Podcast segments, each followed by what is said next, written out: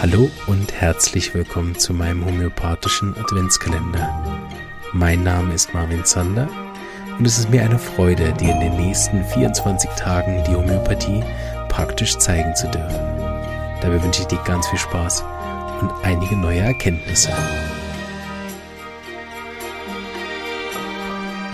Einen wunderschönen guten Tag wünsche ich dir. Herzlich willkommen zum Türchen 22. Und da erzähle ich erstmal den Fall von letztem Mal fertig. Der Dame habe ich äh, China gegeben, das Mittel, was uns äh, die Homöopathie eigentlich beschert hat. Der erste Vers Eintritt in die homöopathische Denkweise hat Hahnemann ja mit der China-Rinde gemacht. So ein tolles Mittel, äh, oft gebraucht, sehr verlässliche Arznei auch übrigens, äh, finde ich. Die, wenn sie, man sie gezielt verschreibt, lässt die einen auch nahezu nie im Stich. Und äh, heilt noch viel. Ich habe das sogar schon mal konstitutionell angewendet.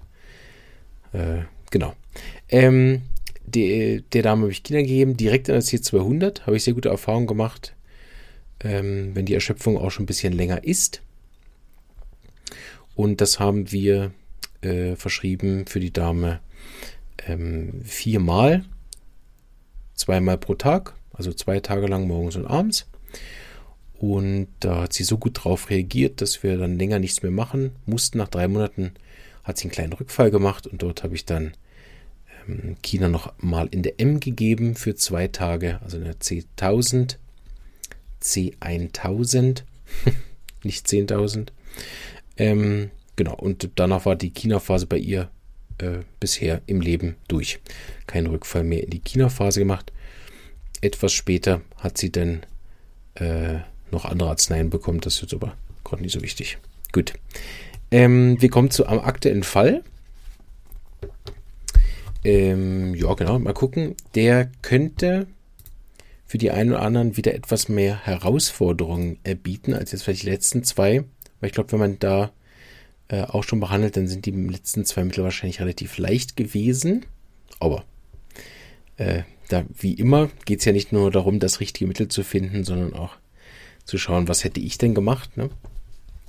Da bin ich ja immer wieder erstaunt und äh, auch positiv erfreut, auf was für Ideen ihr kommt. Habe ich ja schon mal gesagt, ich äh, recherchiere das dann auch immer nach und bin immer ganz froh, wenn ich da was Neues lerne. Sehr dabei. Und zwar haben wir ein Schreikind, das hatten wir ja schon mal.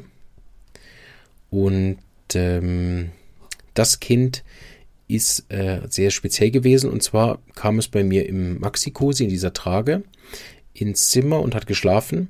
Und dann plötzlich, wie aus dem Nichts, hat angefangen zu schreien. Und zwar von 0 auf 100, also absolute Vollgas-Kreischerei. Ähm, und die Mama hat gesagt, ja, das ist genau das Problem. Das Kind schreit immer direkt Vollgas los. Und das macht es also nahezu an jedem verschiedenen Ort. Also auswärts, daheim, draußen, drinnen, äh, nachts, tags. Und dann beruhigt sich es auch kaum. Es ist so, dass man dann irgendwann kriegt man es beruhigt, manchmal auch erst nach einer Stunde, also wirklich schlimme Zustände. Das Kind ist zu dem Zeitpunkt einen Monat alt und beide Eltern haben noch Galgenhumor. Aber das äh, muss natürlich ganz schlimm sein. Hm, die Mama hat gesagt, es ist oft äh, dann mit Essen äh, besser. Und dann aber so nach zehn Minuten nach dem Essen geht es dann schon wieder los und dann kann das wirklich äh, ja von einer Viertelstunde bis zu eineinhalb Stunden gehen, dass sich das Kind äh, Seele aus dem Leib schreit. Und wirklich, also, dass, dass ihr euch das vorstellen könnt, also das ist so ein ganz starkes Kreischen gewesen, unglaublich. Ne? Es hat so einen Mix aus äh, Hysterie gehabt, fand ich, ne? weil es auch mit dem Atmen, aber ist auch noch schwer zu sagen beim Säugling, aber diese ne? mit zwischendurch immer wieder, dass man dann geführt hat, okay, ist auch ein bisschen Hysterie mit drin, Ärger habe ich nicht so viel gemerkt beim äh, Schreien, aber ne, ist auf jeden Fall ein sehr lautes, äh, kräftiges Schreien gewesen, also eventuell auch Ärger mit drin. Ängstlich hat das nicht gewirkt. Ähm, man hätte fast das Gefühl, es hat irgendwie Schmerzen.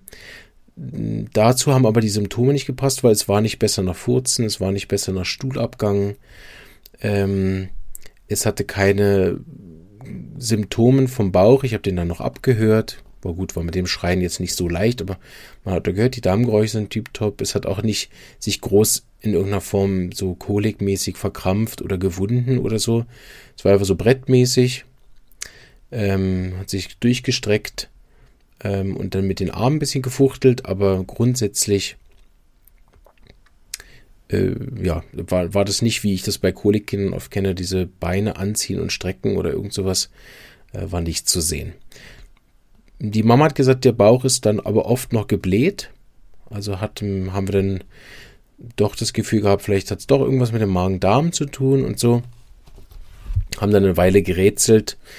Und sie hat dann irgendwann noch gesagt, dass ähm, der Stuhl auch äh, stinkt für sie. Und ich habe dann gesagt, ja, sie sollen im Wartezimmer Platz nehmen, weil sie gesagt, das müsste jetzt auch bald wieder so sein. Ich habe gedacht, ja gut, echter Homöopath zieht sich die Duftnote noch rein und es hatte einen sauren Geruch. Und was ich dabei entdeckt habe, was noch ein gutes Symptom war, ist, dass es grünliche Anzeichen hatte. Der Stuhl war eher grün. Ähm, genau. Habe ich noch gefragt, wie oft die Mutter stillt. Sie stillt alle eineinhalb Stunden. Und dann habe ich noch gefragt, ob man irgendwas machen kann, dass es am besten sich beruhigt, das Kind. Sie hat gesagt, ja, eigentlich nichts. Verhältnismäßig ist es auf jeden Fall besser, wenn man es aufrecht hält. Und ähm, ja, sonst konnten wir nichts weiter finden. Ich habe dann ähm, äh, genau, ich hatte dann eine Idee, was das Kind medizinisch haben könnte. Das äh, mache ich aber auch als Auflösung im nächsten Fall und habe dann eine Arznei verschrieben über ein paar Tage. Und dort ist es am ersten Tag hat es sich nochmal verschlimmert, was ganz selten ich hatte bei Säuglingen bisher. Ähm, und zwar hat sich der ganze Magen-Darm-Trakt verschlimmert. Er hat viel mehr Stuhl gehabt und so. Ähm, aber mit Reizung ähm, am After und so, also das hat es noch mehr geschrien. weil es jetzt auch noch einen wunden Po hatte. Genau, aber am, am zweiten Tag wurde es dann viel besser und am dritten Tag war es plötzlich vorbei. Also sehr beeindruckend auch für alle. Wieder mal, was da möglich ist mit so einem Schreikind. Auch hier wieder Spoiler, ne, das gelingt mir jetzt wirklich nicht jedes Mal. Hatte heute gerade in der Praxis eine Kontrolle, wo nach einer Woche, ja, auch einiges besser geworden ist, aber sicherlich nicht in der Intensität. Also, ne, das ist gar nicht die Erwartung, dass das jetzt immer so läuft, aber so können wir auch sicher sein, dass die Arznei richtig schön gewirkt hat, weil sie hat auch in der Zwischenzeit keine andere Therapie gemacht. Genau. Bin gespannt, was ihr bei dem Fall gegeben hättet. Vielleicht seid ihr auch direkt drauf gekommen. Äh, ich habe ein bisschen länger gebraucht dafür, darauf zu kommen. Ähm, genau, wenn man, ich glaube, wenn man so zusammengefasst hört, ist manchmal sogar auch leichter oder eben schwerer, ne, als wenn man das Kind selber in der Hand hat, je nachdem, wie man so arbeitet. Freue mich auf eure Feedbacks und Meinungen zu dem Fall. Und ähm, jetzt sind wir ja schon fast dran an Weihnachten. Ich wünsche euch alles, alles Gute und bis bald. Tschüss. Ich hoffe, dir hat auch diese kleine Episode gefallen und du bist schon ganz heiß darauf zu hören, welche Arznei die Lebenskraft dieses Menschen zur Selbstheilung angeregt hat. Ich würde mich riesig freuen, wenn du den homöopathischen Adventskalender auch mit deinen lieben Freunden und Kollegen teilen würdest, sodass noch mehr Menschen von dieser wunderbaren Heilmethode erfahren dürfen. Danke und eine schöne Advents- und Weihnachtszeit.